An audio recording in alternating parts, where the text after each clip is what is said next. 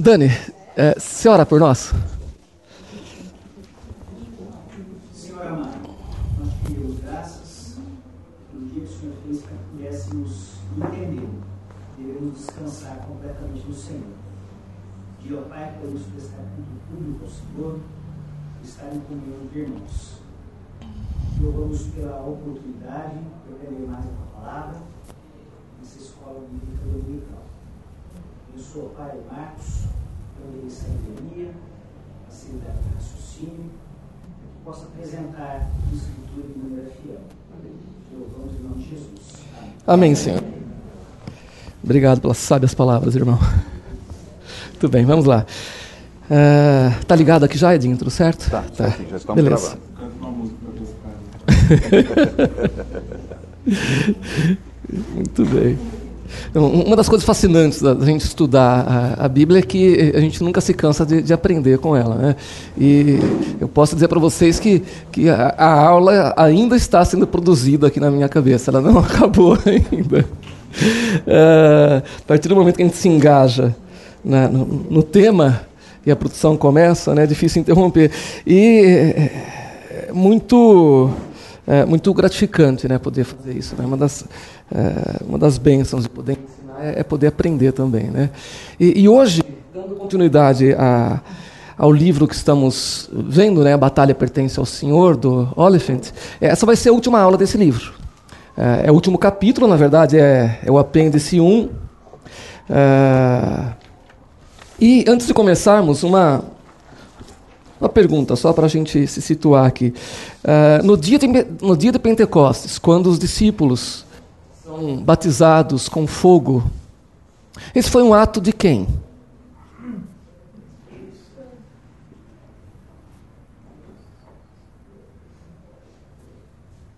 Alguém tem outra opinião? Ok, nós vamos ver isso ao longo da aula. É, um- uma coisa interessante é pensar na, na situação da, da Judéia né, e do povo judeu antes da vinda de Jesus. né? É, em um certo sentido, estava tudo bem com eles. Eles estavam em paz. né? Uma, uma paz interna. Estavam dominados pelo Império Romano, né? subjugados, né? e subjugados inclusive pela Pax Romana, né? a, a- a paz que reinava dentro do Império. Ah, a impressão que dá da Judéia daqueles tempos é que o único desconforto que eles tinham era esse, né, de estar subjugados por, por Roma. Então, quando havia alguma revolta, essa revolta era sempre de natureza política, eh, visando a libertação do, de Roma. Ah, do ponto de vista teológico, eles pareciam ah, estar em paz. Né? E aí chega Jesus e, em vez de questionar os romanos, começa a questionar ah, os padrões de justiça dos próprios judeus. Começa a questionar principalmente os líderes, óbvio, né? Eh, entre eles, com maior destaque, os fariseus. E expondo vergonhosamente ah, os padrões de justiça dos fariseus que eh, não eram bíblicos, eh, não eram, não agradavam a Deus. né? Ah, e, e aí começa a, a haver grande polarização. Curioso, né? Um ambiente que até então estava calmo e tranquilo, começa a haver uma tensão até então inédita, né? E uma polarização entre dois lados. Essa polarização culmina com ah, o, o- o sucesso da, da- da- da trama arquitetada pelos fariseus para matar Jesus. Ah, a polarização fica já evidente no início do ministério de, de terreno de, de Cristo, quando os, os demônios ficam muito assanhados com a chegada dele, né? Ah, então, nunca teve tanto endemoninhado quanto, quanto naquele período da história, né? Ali já aparece ah, uma, uma tensão também inédita e uma polarização eh, entre a luz que chega ao mundo e o mundo das trevas. E depois, ao longo do ministério, a polarização com os líderes religiosos da época. É, ah, Puxa, ah, bastava Jesus nunca ter aparecido que ia ficar tudo bem, né? Olha que coisa curiosa, não é? É e, e, por que esse, esse, desconforto todo, né? Por que essa, essa tensão e, e, essa polarização? Isso tem bastante a ver com a aula de hoje. O, o, título da aula é A Apologética e o Espírito Santo. Ou, assim, qual o papel do Espírito Santo na apologética? Ah, sim?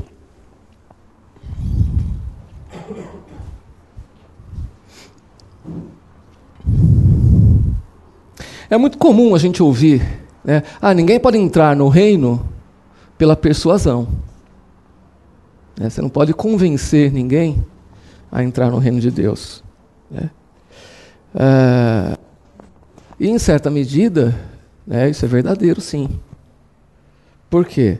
Porque se não é um trabalho intelectual, como o próprio pastor Jailson lembrou no sermão de hoje, é, não é um trabalho intelectual.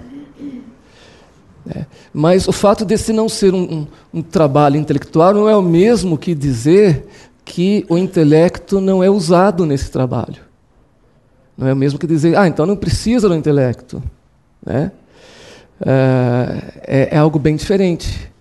Né? Tanto que todo o ensino se dá através do intelecto.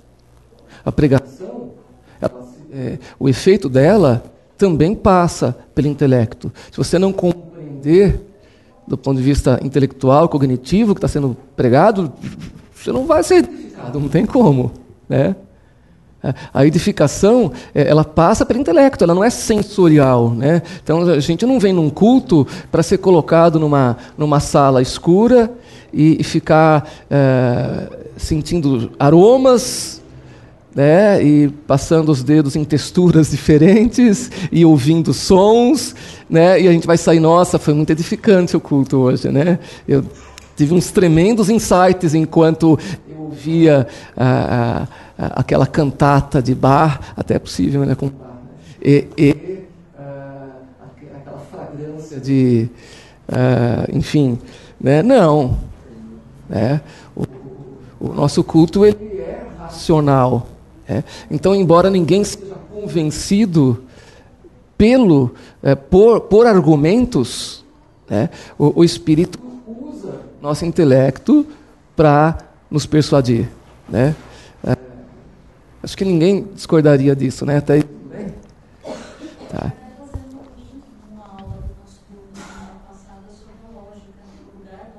Sim, sim. É, e, e, essa lembrança é importante porque, infelizmente, hoje a gente vive num, numa época que tende a menosprezar a lógica. Né? É, dizer que. É, muitos chegam a dizer mesmo que a lógica não importa. Né? Mas isso se apresenta sob formas mais sutis, como dizer, não, você tem sua verdade, eu tenho a minha. Isso é, na verdade, negar a existência da verdade. Né? Então, então não há verdade. Né? Isso é uma verdade, entanto que não há verdade, ou seja, é impossível é, escapar da contradição. Né? É, muitos se apoiam na seguinte passagem que a gente vai ler para dizer que a gente não deve é, argumentar a favor da fé. Ou seja, não, não há lugar para apologética. Né? É, Lucas 21, versos 12 a 15 quem, para quem quiser acompanhar. Eu vou ler. É, Jesus está dando uma orientação bastante específica aos discípulos aqui, dizendo: Mas antes de tudo, antes de tudo isso, né? É, tudo isso se refere aos tempos do fim, né? Antes de tudo isso, prenderão e perseguirão vocês. É Lucas 21, de 12 a 15. Então os entregarão às sinagogas e prisões e vocês serão levados à presença de reis e governadores, tudo por causa do meu nome. Será para vocês uma oportunidade de dar testemunho. Mas convençam-se de uma vez de que não devem preocupar-se com o que dirão para se defender. Pois eu lhes darei palavras e sabedoria, a, a que nenhum dos seus adversários será capaz de resistir ou contradizer. Belo, né? É, ou seja, ó, vocês vão sofrer. né, vão ser acusados injustamente, vão ser coagidos, presos, né, alguns de vocês vão ser torturados, outros vão ser martirizados, mas isso, isso é oportunidade de dar testemunho. É, não, não pensem pouco disso, é uma oportunidade de dar testemunho. E, e não fique se preocupando com o que vocês vão dizer, que eu vou, eu vou dar as palavras para vocês. Ah, muitos se apoiam nessa passagem para dizer que apologética não serve para nada. Não, não tem que se preocupar com o que você vai falar. Imagina, porque Jesus disse, Jesus disse que na hora ele vai dar as palavras para a gente. Então, a, aula de hoje, ela tem a ver com esta questão. Né? É, essa passagem aqui, ela serve realmente para dizer que a apologética é desnecessária, que a gente não tem que se preocupar com o que vai dizer, tá? É isso. É, mas para responder a essa pergunta, primeiro a gente precisa entender qual o papel do Espírito Santo no mundo. O que, que o Espírito Santo veio fazer após a ascensão de Cristo? É, é crucial entender esse ponto e entender uma outra coisa: que o Espírito Santo não poderia vir a menos que Cristo partisse. Isso é claro para vocês? Que o Espírito Santo não poderia vir a menos que Cristo partisse? Sim ou não? Sim? Não? Sim? Sim? Sim? Não? Sim, joia. É, vamos, vamos, lembrar que na, na antiga aliança, né, no, no, Antigo Testamento, o povo de Deus ele, ele se resumia à nação de Israel. Né? O povo de Deus estava restrito à nação de Israel. Né? Mas, ainda assim, essa antiga aliança, ela sempre apontava para a nova e sempre apontava para a inclusão de povos de todas as nações. Isso não foi uma invenção do Novo Testamento. Né? Já estava lá na aliança de Deus com Israel. Quando o Senhor anunciou seu plano pactual a Abraão, a intenção de Deus já era claramente ir além da nação de Israel. É. Vejam, por exemplo, Gênesis 17. Alguém puder abrir e ler, eu agradeço. Gênesis 17, versos 1 a 4.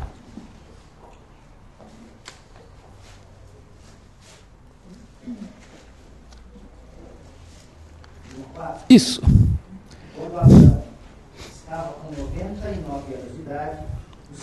apareceu e disse: Eu sou o Deus Todo-Poderoso. Ande segundo a minha vontade e seja íntegro. Estabelecerei a minha aliança entre mim e você. Multiplicarei muitíssimo a sua descendência. Abraão prostrou-se o rosto em terra. Deus lhe disse: De minha parte, esta é a minha aliança com você. Você será o pai de muitas nações. Esta será a minha aliança com você. Você será o pai de muitas nações. Então, essa foi a, a, a, a isso estava proposto na, na, primeira aliança desde sempre. Né? Isso não foi uma mudança de rumo, uma novidade, não. É, e é por isso que é, somos filhos de Abraão na fé. Ele é, é por isso que ele é o pai de todos os que creem, né? E a intenção do Senhor para a salvação do seu povo, então, incluía muitas nações desde o começo, e mais tarde, na história de Israel, Deus foi deixando isso mais claro ainda. Vejam, por exemplo, Jeremias, Ezequiel. Ezequiel 36, 26, 27. A natureza da nova aliança. Darei a vocês um coração novo e porei um espírito novo em vocês. Tirarei de vocês o coração de pedra e lhes darei um coração de carne. Porei o meu espírito em vocês e os levarei a agirem segundo os meus decretos e a obedecerem fielmente as minhas leis. Ou seja, é, aqui Deus está detalhando melhor a natureza dessa aliança. Ela inclui é, obediência e obediência por mudança de vontade é, Deus tira aquele coração rebelde e dá um coração apto e desejoso a obedecer. Isso é Deus quem faz. É, vamos, vejam, Apocalipse. Né? É, vamos abrir Apocalipse 5, versos 9 a 10. Vou pedir para alguém ler.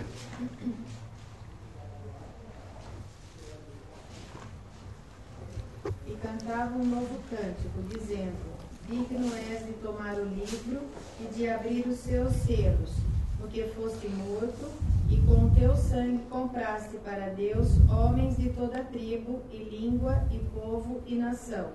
E para o nosso Deus os fizeste reis e sacerdotes, e eles reinarão sobre a terra. Lindo, né? Uh, essa cena é necessário visualizá-la. Né? Esse capítulo de Apocalipse 5 se passa na sala do trono nos céus, onde após a, a, a ressurreição de Jesus, ele se torna apto, digno de adentrar a sala do, do trono como o, o cordeiro redentor e pegar das mãos do Deus Pai o, o, o livro selado, que é toda a história da humanidade. Né? É, vejam, ali fica claro que o, o cumprimento da história da redenção se deu em Cristo. É, que se tornou digno, pois com seu sangue comprou para Deus povos de todas as nações, etc.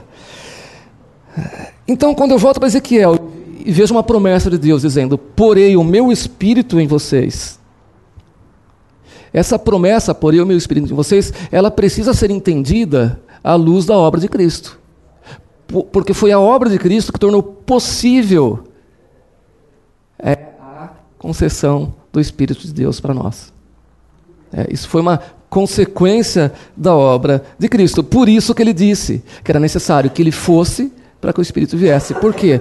É, porque era necessário que ele concluísse a obra dele para que o Espírito pudesse ser enviado. E quem envia o Espírito? Na pessoa de do Pai. Tá. É? Espírito de Cristo. O Filho. Então, ambas as respostas estão corretas. Né? É, tem afirmações bíblicas né, de que o Deus Pai enviou o seu Espírito e de que Cristo enviou o seu Espírito. Cristo promete pessoalmente que ele enviará o Espírito Santo. Né? É, é, é, ele chega a usar esse nome, a gente vai ver também hoje isso. É,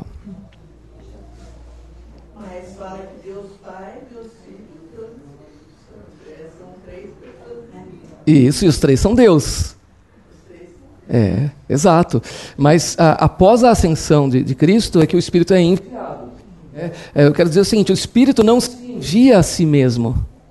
Assim, Cristo não se enviou a si mesmo. Cristo foi enviado pelo Pai. Né, e depois envia o Espírito. É, isso tem tudo a ver com o ministério do Espírito Santo. A, a, a, qual é o ministério do Espírito Santo? É enviado por quem para fazer o quê? Né? Então a gente vai tratar disso nessa aula.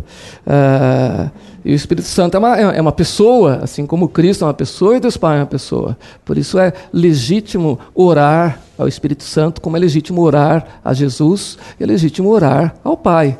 Né? É, é esperado que busquemos comunhão com cada uma das pessoas da Trindade.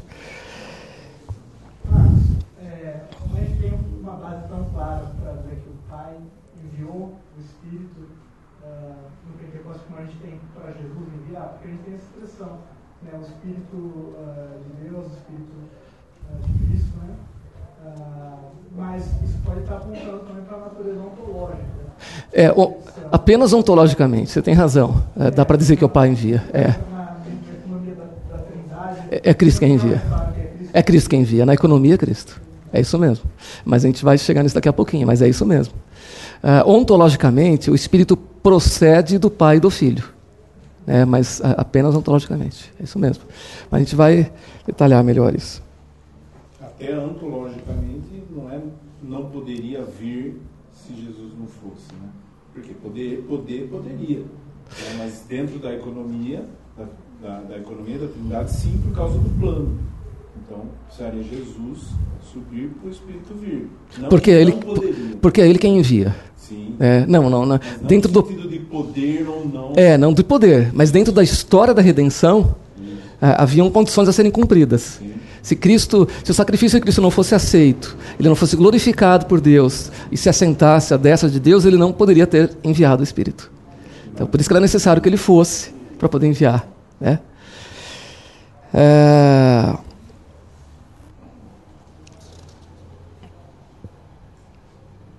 Então, por isso que é importante ficar claro que quando Jesus disse que ele precisava partir para que o Espírito viesse, ele estava se referindo àquilo que ele faria para completar sua obra redentora.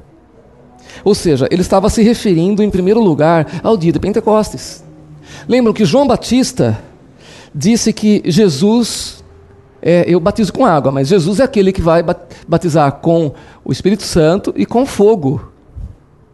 Então, por isso que é importante ter isso claro. Quem batiza no dia de Pentecostes é Cristo. Aquele foi um ato, né, o, o, o, assim, o fechamento da obra redentora dele. É, ele prometeu que iria realizar isso. Né, e ele realiza. Ele batiza os discípulos com fogo e com o Espírito. Né? É, não é o Espírito quem batiza, né? O Espírito foi enviado por Cristo para batizar os discípulos. É um ato de Cristo. É, isso é importante ficar claro. Né? Ah, por quê? Porque isso aponta para o real significado do ministério do Espírito Santo, que foi enviado para glorificar a Cristo. Como? Primeiro, uh, ele, ele só, Cristo até disse, ele vai falar apenas do que recebeu de mim. Né? E o objetivo do Espírito Santo não é trazer glória a si mesmo, mas glória a Cristo. Né?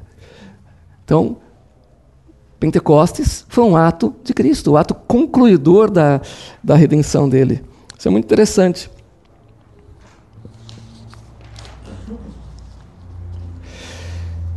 E para quê? Né? Qual o, o papel do, do, do Espírito Santo? Uh, primeiro, né, um deles já foi dito, ele glorificará a Cristo. Ou seja, o Espírito Santo não enviado para estabelecer um ministério adicional, complementar ao de Cristo, ou independente do ministério de Cristo. Não, não. É, o papel do Espírito é glorificar a Cristo, apontar para Ele, iluminar a obra de Cristo para que nós possamos enxergá-la melhor. Né? Ele nos ilumina para que possamos enxergar melhor a obra de Cristo. Por isso que qualquer ministério é, focalizado no, no próprio Espírito Santo, na verdade não faz parte do ministério do Espírito Santo. Não é. Uma das formas que o Espírito Santo glorificou a Cristo foi revelando a palavra de Cristo aos seus discípulos. Vocês se lembram, né, que Cristo promete que quando enviasse o Espírito, ele os faria lembrar de tudo o que eu vos disse, de todas as palavras de Cristo. Né? É, então, o Espírito Santo se ocupou em trazer a palavra de Cristo à, à completude, né? É, após a ascensão do Senhor. Gente, só eu estou com calor, né? Ninguém mais, não, né? Tanta joia. Beleza. A, a respeito do, do, ministério do Espírito Santo com, com, a palavra de Cristo, tem três aspectos que a gente precisa entender. Né? O, o primeiro é a obra de inspiração da palavra. É. Sabemos que foi o, Espírito de Deus quem moveu homens a registrar as próprias palavras de Deus nas Escrituras. É, então, esse é um dos aspectos do ministério do Espírito Santo concernente à palavra. Quando Paulo diz a, a, Timóteo que toda a escritura é inspirada por Deus, é curioso que o termo que ele escolhe usar ali não é inspirada, é soprada, é expirada. Toda escritura soprada por Deus, deixando claro que é um ato do Espírito. Né? É, e toda a escritura chegou até nós como um produto do Espírito que agiu por meio dos profetas e dos apóstolos. Espírito de Deus ou de Cristo? É?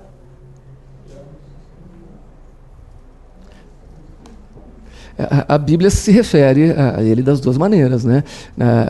em uma das suas cartas, Pedro, se referindo ao que os, profetas do Antigo Testamento escreveram, disse: Sabemos que era o Espírito de Cristo que estava neles que é, lhes inspirou a escrever. Muito bem, essa palavra ela veio ao longo do tempo, mas ela alcançou sua plenitude, sua completude. Né? É, isso foi necessário para que a Bíblia se tornasse um livro fechado. Não há nenhuma revelação para ser acrescentada mais, nenhuma, nenhuma. Também nada para nada ser subtraído dela. Ela se tornou uma revelação fechada. Ah, vejam, e, e, quando a gente diz que não há mais revelação pessoal hoje, né, de fato, não há. O Espírito de Deus não age mais trazendo novas revelações para as pessoas.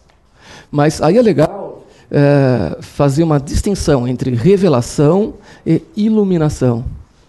O Espírito permanece trazendo iluminação a cada um de nós.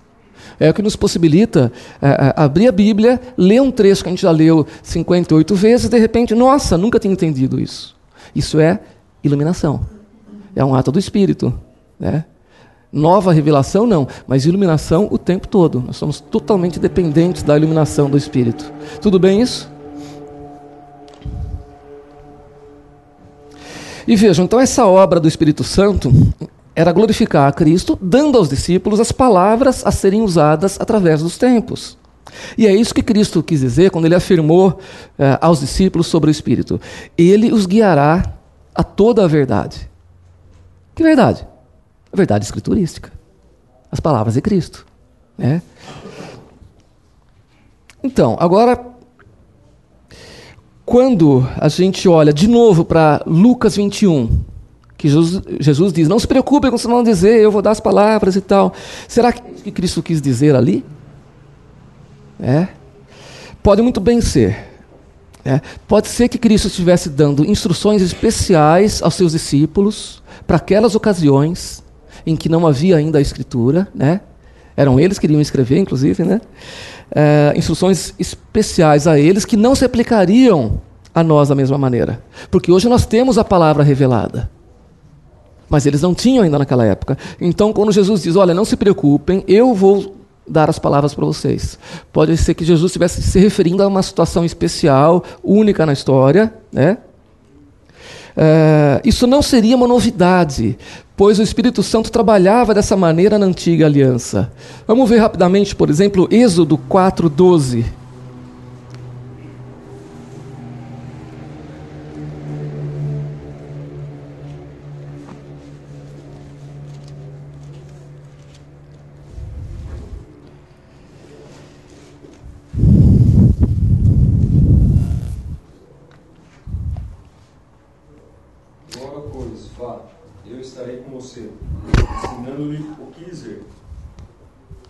Deus falando para Moisés. Né? Deus se apresentou, falou da missão de Moisés, você vai tirar o povo lá do Egito, né? e não tenha medo. Eu serei com você e vou te dar as palavras. Né? Então o Espírito Santo trabalha dessa maneira. Abra em Jeremias 1,9.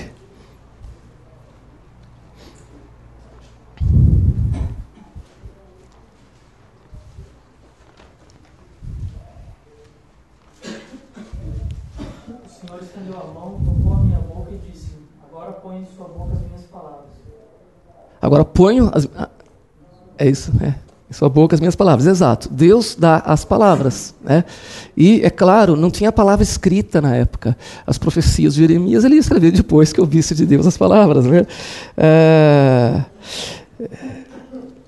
Mas pode ser também que essa instrução de Cristo em Lucas 21 tenha sido voltada primeiro para os discípulos, mas depois disso também para a igreja para a igreja toda ao longo da, da era da igreja. Mas se foi voltada para a igreja também, o que Jesus está dizendo é que o nosso foco deve ser Sua palavra, de qualquer maneira, não é outro. Né? E aí que é importante ver o que Cristo não está dizendo. Né? Ele não está dizendo que não precisamos nos preparar para as confrontações que vamos ter para as confrontações com aqueles que se opõem a Cristo, se opõem a nós. Né? Senão a Escritura seria contraditória, né? porque tem várias outras passagens que ordenam que a gente, se prepare para defender a fé. Agora, o segundo aspecto da obra do Espírito é aquilo que a gente pode chamar de sinergia, né? que é trabalhar com. É, o Espírito ele trabalha com a palavra de Cristo, né, que encontramos na Bíblia. O Espírito ele fala né, na Escritura. A gente sabe disso. Ah, quer ouvir Deus falar? Abre a Bíblia. Né? Deus fala através da Escritura. Né? Ou seja, o Deus Espírito Santo jamais trabalha de forma independente da verdade da palavra de Deus. E nem a palavra trabalha sem o Espírito. É, isso é muito importante a gente entender. Por quê? Porque é comum ouvir cristãos dizendo: Ah, o Senhor me disse que. Não, o Senhor não, não disse. Né? O Senhor me disse que eu tenho que fazer tal coisa, ou que eu tenho que agir assim, ou assado. Né? É, e, e aí que a gente precisa entender que com a consumação da obra de Cristo veio a consumação da palavra de Cristo. Então, Deus não revela novas coisas. Né? É, sim, o Espírito Santo não, não fala a ninguém a parte da palavra de Cristo na Bíblia. É. Hebreus nos lembra, inclusive, né, logo no começo da carta aos Hebreus, que Cristo parou de falar, Deus parou de falar por meio dos profetas. E agora, nos últimos dias, e últimos dias na, na, no Novo Testamento é o período que começa com a primeira vinda de Cristo e termina com a segunda, esses são os últimos dias. Nos últimos dias ele nos fala através do Filho, ponto. Mais nada. Não, por isso que assim, não tem profeta. É, a partir do, do momento da, da, é, da, da completude da obra de Cristo, não tem profeta mais, nenhum. Nunca teve, nunca vai ter. Tudo bem isso? Marcos, quando você fala profeta, é, os dons que o Senhor coloca já na. Ah, né? não estou me referindo ao dom de profecia. Né? Não, isso. Sim, sim. O nosso pastor, quando abre na, na sua boca, ele é profeta falando conosco. Sim, é, porque se ele está pregando a palavra de Deus, é o próprio Deus falando. E isso, é, não há mais profeta. Boa. Isso. Não, eu digo não há mais profeta no sentido que o autor da carta aos Hebreus usou, né? Quando ele diz que, olha, no começo Deus não falou através dos profetas, mas hoje ele nos fala unicamente através do, do Filho. Ou seja, eh, os profetas do Antigo Testamento eles foram encarregados de escrever partes da palavra de Deus. Né? Então, profeta nesse sentido. Não vai surgir alguém com uma revelação nova. É, isso não, nunca. Ah, então vejam, parte do ministério do Espírito em glorificar a Cristo é falar por meio da, da, palavra de Cristo na Bíblia.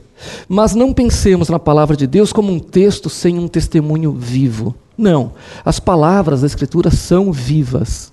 Né, porque o Espírito as vivifica. Né? São as palavras de um Deus vivo e através delas Deus fala conosco. Por isso que é, dá para se pensar que a Escritura é o diálogo completo de Deus conosco sobre quem Ele é e o que Ele fez por meio de seu Filho. Diálogo completo. Em Sua palavra, Ele disse tudo o que Ele precisava dizer. Tudo, tudo. Não, mas está lá já. É? E com o Espírito Santo falando nessa palavra, ela nunca é letra morta para nós. Quem a, a, é, geralmente, ah, estuda muito a Bíblia, isso é letra morta. Gente, isso é uma acusação grave. A, a palavra de Deus nunca é letra morta para nós, nunca. Ela é vida. O terceiro aspecto do ministério do Espírito Santo é a, a obra de testemunho dele. Vejam, é, o que eu quero dizer com isso? Uma pessoa, ela pode acreditar, ela pode acreditar que Cristo veio, Cristo não pecou, Cristo morreu, Cristo morreu pelos seus pecados, Cristo ressuscitou, Cristo ascendeu aos céus. É, ela pode acreditar em tudo isso, mas isso não, não basta.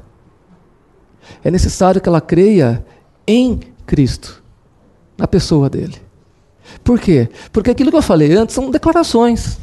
Não, Cristo veio, morreu, ressuscitou. Né? E crer apenas numa declaração não salva ninguém. Nós somos salvos por crer em Cristo. Né?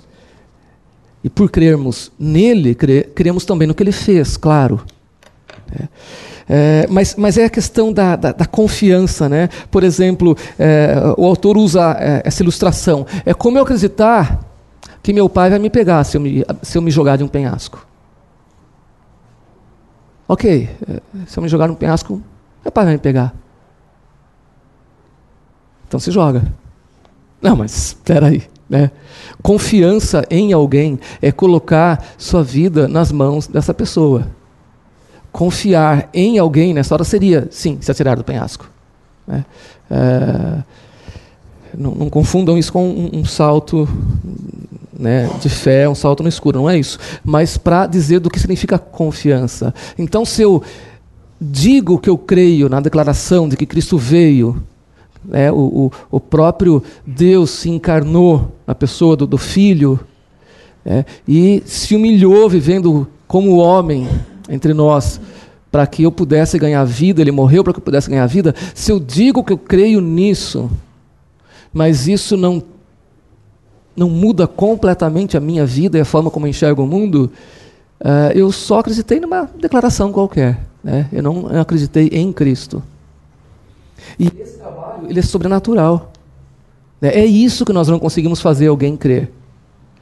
Né? Nós podemos emitir as declarações, nós podemos uh, contá-las de forma persuasiva, mas o crer na pessoa de Cristo é sobrenatural, não está ao nosso alcance.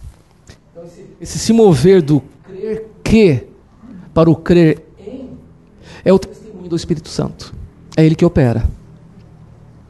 É ele que me assegura que eu estou numa desesperada necessidade de um Salvador, é, que a morte de Cristo na cruz foi pelos meus pecados, é, que a coisa mais importante da minha vida é glorificar a Deus e agradá-lo, que eu sou filho dele e nunca serei deixado ou abandonado por ele. Sem o testemunho do Espírito, eu não tenho como crer nessas coisas que eu falei agora. Com certeza, uma mudança brutal, né? gradual, mas é uma mudança brutal. Sem o testemunho do Espírito, eu posso até concordar com essas coisas, crer que elas são verdadeiras, mas eu não irei crer nelas. Eu não porei minha vida nos braços eternos de Cristo, a menos que o Espírito testifique para mim. Transforme meu coração de maneira que meu amor por Cristo cresça mais que tudo. Então, com isso em mente, a gente volta para a passagem de Lucas 21 e vai analisar três coisas ali. Em primeiro lugar, Jesus está descrevendo uma situação de natureza apologética. Quando vocês foram levados na presença de autoridades, né, para defender sua fé. Uma situação apologética. É, essa é uma situação estranha para a maioria de nós, porque no Ocidente o cristianismo ainda não foi tornado ilegal. Vai acontecer. É, mas essa era uma situação bastante familiar para os cristãos do primeiro e do segundo séculos, né? E, embora é possível que nós nunca venhamos a ser chamados perante autoridades, né? É, perante governantes para defender nossa fé, os mesmos princípios continuam vigorando para nós. Sempre que formos desafiados, a nossa fé for questionada, estaremos em uma situação apologética. Né? Será o momento então de defender e de recomendar nossa fé. Uh, em segundo lugar, o mandamento de Jesus, não fiquem preocupados com o que dirão para se defender, significa que eles não deveriam ficar ansiosos, ansiosos com as várias regras, leis é, e costumes que poderiam vir a causar conflito com os testemunhos deles. Eles não precisariam se tornar especialistas nas leis romanas na hora de comparecer numa corte romana para defender o cristianismo. É isso que Jesus quer dizer, com não se preocupe. É, não precisa, vai lá estudar direito romano para na história se defender, não. Basta estudar as palavras dele. Né? Uh, eles não, não, não, deveriam temer e nem ficar ansiosos com as acusações que as autoridades iriam fazer a eles. Porque vejam, ansiedade é um coração confessando que Cristo não é Senhor. Ficar angustiado é pensar que nós temos o controle e que a coisa escapou ao nosso controle. Né? É, é pensar que podemos alterar as circunstâncias pelo nosso próprio poder. Os discípulos de Jesus não devem pensar dessa forma. Né? Por quê? É, a orientação de Jesus é para que eles não confiassem na própria inteligência e engenhosidade, não confiassem na própria prudência ou sagacidade. Por quê? Porque na causa de Cristo não se alcança sucesso da mesma maneira que se alcança sucesso em causa própria no mundo, né? Confiando na, na, na própria capacidade e dedicação. Não. Cristo estava assegurando os discípulos da assistência especial da graça divina nessa hora. Eu vos darei boca e sabedoria. Então, o, o, foco da preocupação de Jesus com os discípulos é que eles aprendam a confiar no que o Espírito Santo né, lhes dará quando eles forem desafiados. É, e o que é que o Espírito Santo lhes dará? De acordo com Jesus, o que ele lhes dará será toda a verdade. É, e o que é toda a verdade? Novamente, é a Escritura. É, quando desafiados pelas autoridades, portanto, os discípulos de Jesus devem falar com uma boca dada por Cristo, com uma sabedoria que somente Ele dá na ocasião do desafio. Trazendo isso para o nosso contexto. A instrução de Jesus é o contrário do que muitas vezes se pensa. Não, não precisa se preparar para falar. Não, é o contrário. Em vez de nos dizer para não nos prepararmos para os desafios vindouros, né, é, Cristo está dizendo que devemos estar prontos, de posse da sabedoria divina que vem do alto. Em, outra, em outras palavras, né, quando a nossa fé é desafiada, a gente está, tem que estar com, com as palavras da Escritura. Né, ou seja, preparado, embebido da palavra. Então, nossa preparação não é focar e, e, planejar né, todos os desafios que vamos ter, né, como se a gente pudesse aprender sobre todas as perguntas que um ateu possa nos fazer hoje, por exemplo, e pensar em todas as respostas. Né? Eu tenho que ir lá um manualzinho. Mas e se ele me fizer uma pergunta sobre a evolução? Se ele me fizer uma pergunta sobre o, o elo perdido? Se ele fizer uma pergunta sobre o, o, o cóccix humano, por que, que existe? Se ele fizer uma pergunta, uh, eu tenho que estar com as respostas todas em mente. Né? É esse tipo de preparo que nós não precisamos. Né? Por quê? Porque são meros uh, argumentos. Vejam, é, da mesma maneira, a gente precisa lembrar que o, o mundo né, é, jaz em, uma, uma cegueira, mas é uma cegueira que é fruto de desafio e rebelião contra Deus. É, quando os que acusavam Jesus diziam coisas sobre ele, né? do tipo, ah, esse homem tem demônio, olha o que ele está dizendo. É, eles não estavam realmente acreditando no que eles estavam dizendo. Eles estavam sempre tentando arrumar argumentos para prejudicar Jesus. Por isso que Jesus nunca se deu ao trabalho de convencê-los do contrário. Né? Não, eu não tenho demônio, não, eu posso provar para vocês. Não, ele não estava nem aí com a acusação, porque ele sabia qual era a intenção. A intenção era desacreditá-lo.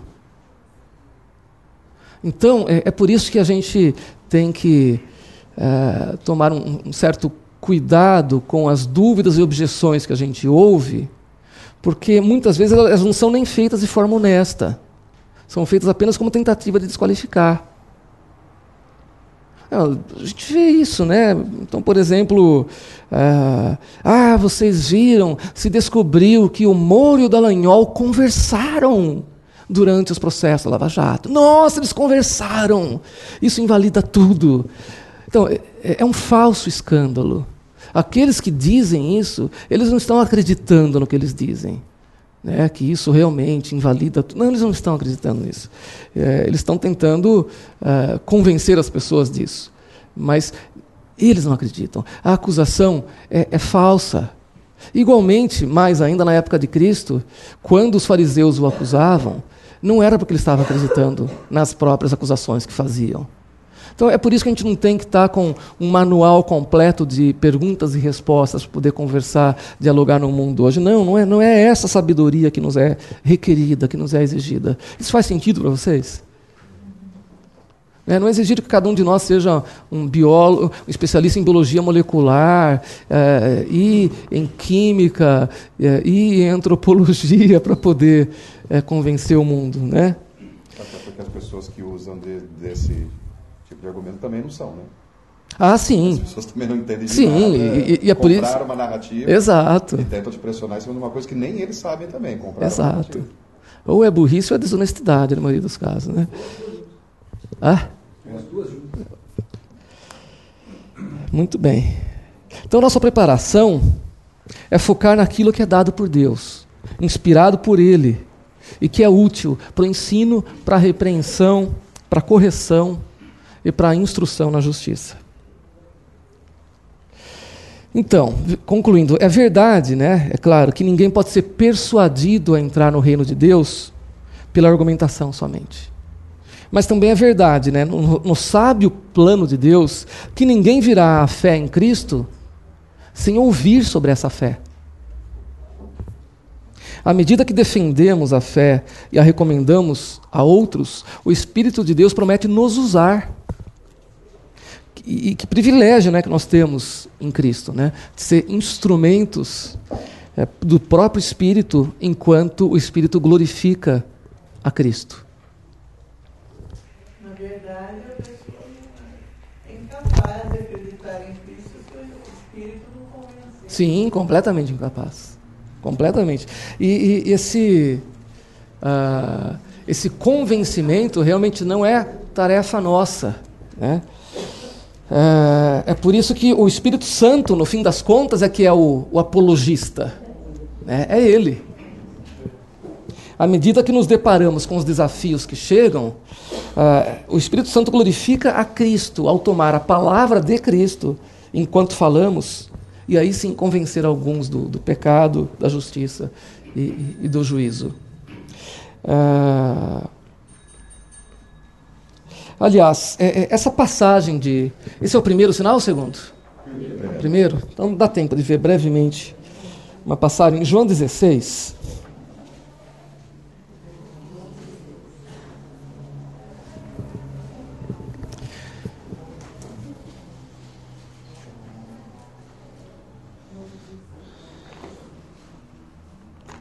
Olha que interessante, né? Cristo está anunciando aos discípulos que vai enviar o Espírito Santo. E no verso 7 ele diz: Mas eu vos digo a verdade, convém-vos que eu vá, porque se eu não for, o Consolador não virá para vós outros. Esse convém-vos quer dizer, é do seu interesse, é do interesse de vocês que eu vá. Ou seja, é melhor para vocês que eu vá. Porque eles estavam absolutamente de luto, entristecidos pela partida de Cristo, né, sentindo que iam perdê-lo. Então Cristo os consola, dizendo: Não, é, eu preciso ir para que eu possa enviar o Espírito. Ele vem e fala que é, que é para o bem deles. Né? Isso, isso fica mais claro, exatamente. Se, porém, eu for, eu vou-lo enviarei. Quando ele vier, convencerá o mundo do pecado, da justiça e do juízo. O que vocês entendem que esse papel do Espírito Santo aqui? Convencer o mundo do pecado, da justiça e do juízo.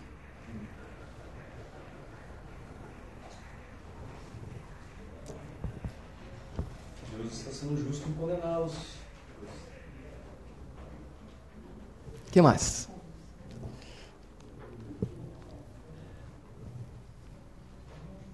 A justiça de Deus. Tem esses termos mal escritos, né? Como? Sim. Então, então explica pra gente. Ele, ele fala, é, do pecado porque não crê em mim, da justiça porque vou para o Pai, e não me vereis mais, do juízo porque o príncipe deste mundo já está julgado. Então, e aí o que, que significa esse convencimento do Espírito Santo?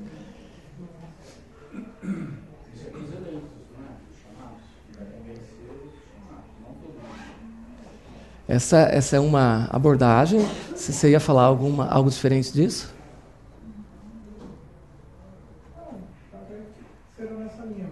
Tá.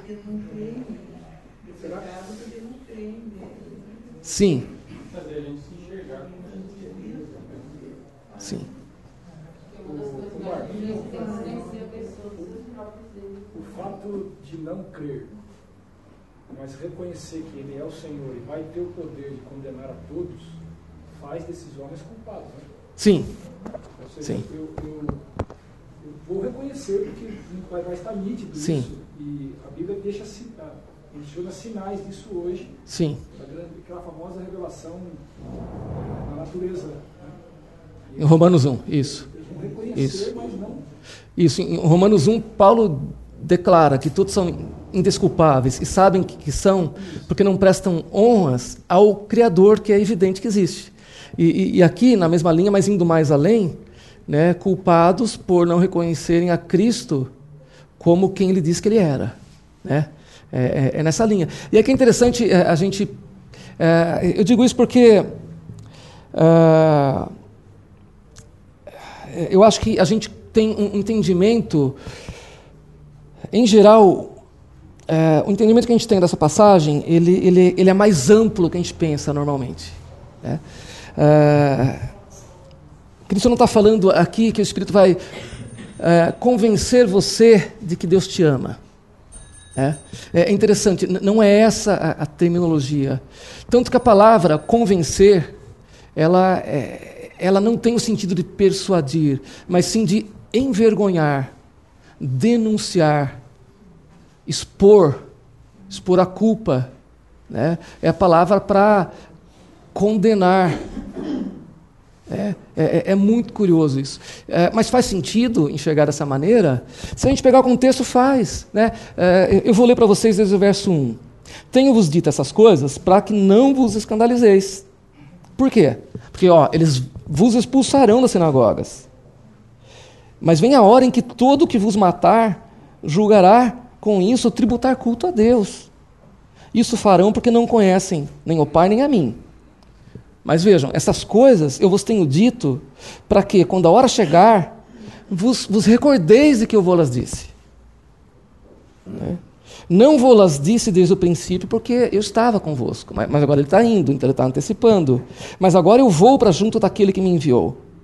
E nenhum de vós me pergunta: para onde vais? Pelo contrário, vos tenho dito essas coisas, a tristeza, porque vos tenho dito essas coisas, a tristeza encheu o vosso coração. Mas eu vos digo a verdade. Convém-vos que eu vá. Tá, tá, uh, aí é importante lembrar: ao longo do ministério de Cristo, a oposição a ele foi crescendo. Foi crescendo ao ponto de culminar com a morte dele. Obviamente planejada por Deus, desejada, executada por Deus, mas através das mãos de homens perversos que desejaram realmente matá-lo por más intenções. Mas vamos lá. A, a oposição foi crescendo. Cristo está antecipando, dizendo o seguinte: ah, quando eu morrer e ressuscitar, tudo vai estar resolvido. Não, quando eu morrer e ressuscitar, essa tensão e oposição vai se voltar contra vocês. A polarização não vai se acalmar, vai piorar. É. Mas é necessário que eu vá para enviar o Espírito Santo, que vai consolá-los, né, fortalecê-los. A palavra para consolar aqui tem o sentido de, de, de, confortar, e confortar não é trazer conforto, é trazer força. Né? Confortar é fortalecer, é trazer força. Né? O Espírito vai fortalecê-los e convencer o mundo, acusar o mundo, denunciar. Denunciar. Né? expor a culpa do pecado. Qual pecado? Porque não creram em mim. E a minha ressurreição e ascensão vai provar que eu estava certo e eles errados. Então vai, o Espírito vai expor isso, vai denunciá-los, vai denunciar o pecado deles, vai denunciar a justiça do mundo. Toda aquela justiça farisaica, falha, né? passando anos-luz da justiça divina a justiça dos fariseus, que eles impunham pesado jugo sobre o povo que eles mesmos suportavam, é, o Espírito vai escancarar, né, vai denunciar o erro da justiça deles. É. E do juízo, o juízo que fizeram de Cristo estava equivocado. O Espírito vai escancarar que esse juízo estava equivocado. Vejam, o Espírito, ao agir dessa maneira, ao trazer luz, né, iluminar as obras das trevas, ao expor o, os erros de julgamento do mundo acerca de Cristo, sim, trará muitos a Cristo. Né? Isso, isso está embutido, está presente no sentido também, porque é, o Espírito não, não traz ninguém a Cristo sem primeiro expor suas próprias obras, sem primeiro envergonhá-lo, como um pecador que é. Então, é, o, o, o trazer pessoas a Cristo se inclui aqui sim, nesse convencimento, que na verdade é uma denúncia, né, uma acusação que o Espírito faz. Porque o Espírito primeiro em nosso coração primeiro nos acusa. A gente lê a palavra e vê que a gente é pecador, né? Mas muitos outros são acusados igualmente e vão reagir da mesma maneira que reagiram quando Cristo os acusou, desejando matá-lo e desejando matar aqueles que o representam. É. Então, o, o trabalho do Espírito Santo no mundo e o trabalho dos discípulos de Cristo no mundo é semelhante ao trabalho do próprio Senhor. Não teria como ser diferente. Ao denunciar o pecado e o erro, muitos são trazidos a Deus. Muitos outros têm o seu ódio, a sua rebeldia, sua ira aumentada. A polarização aumenta, não diminui. E isso faz sentido? Mesmo? Tranquilo? Alguma dúvida sobre essa? Sim? mais no começo da aula, quando eu expondo lá, eu não entendi muito bem a parte do Espírito não estar na terra e veio só com Jesus. É, foi pra cima. O Espírito estava na terra desde o início. Ele tem parado nas águas, Gênesis 1, tanto que ele é, falou a, a Bíblia no Velho Testamento. Então, na verdade, parece que o Espírito desceu com o propósito de manter o ministério de Cristo.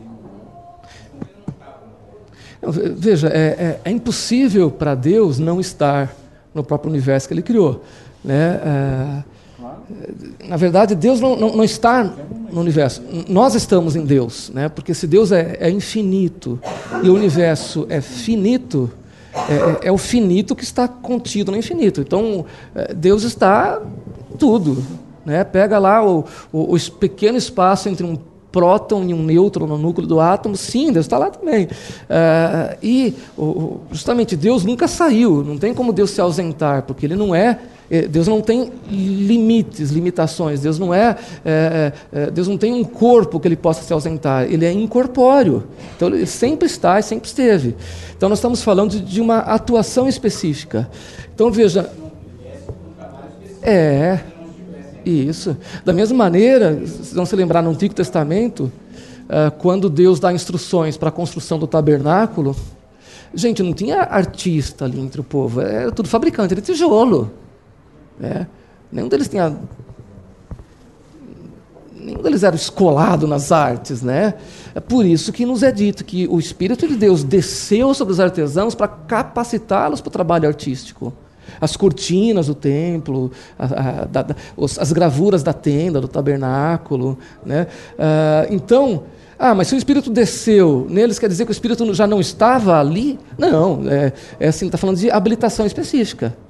E aí o que houve no Pentecostes ah, a descida, o, Cristo enviando o Espírito para um para um propósito específico, que é o ministério do Espírito. E qual é o ministério do Espírito Santo? Glorificar a Cristo. Oi? O episódio de Saul, né, que Deus Habilitação específica.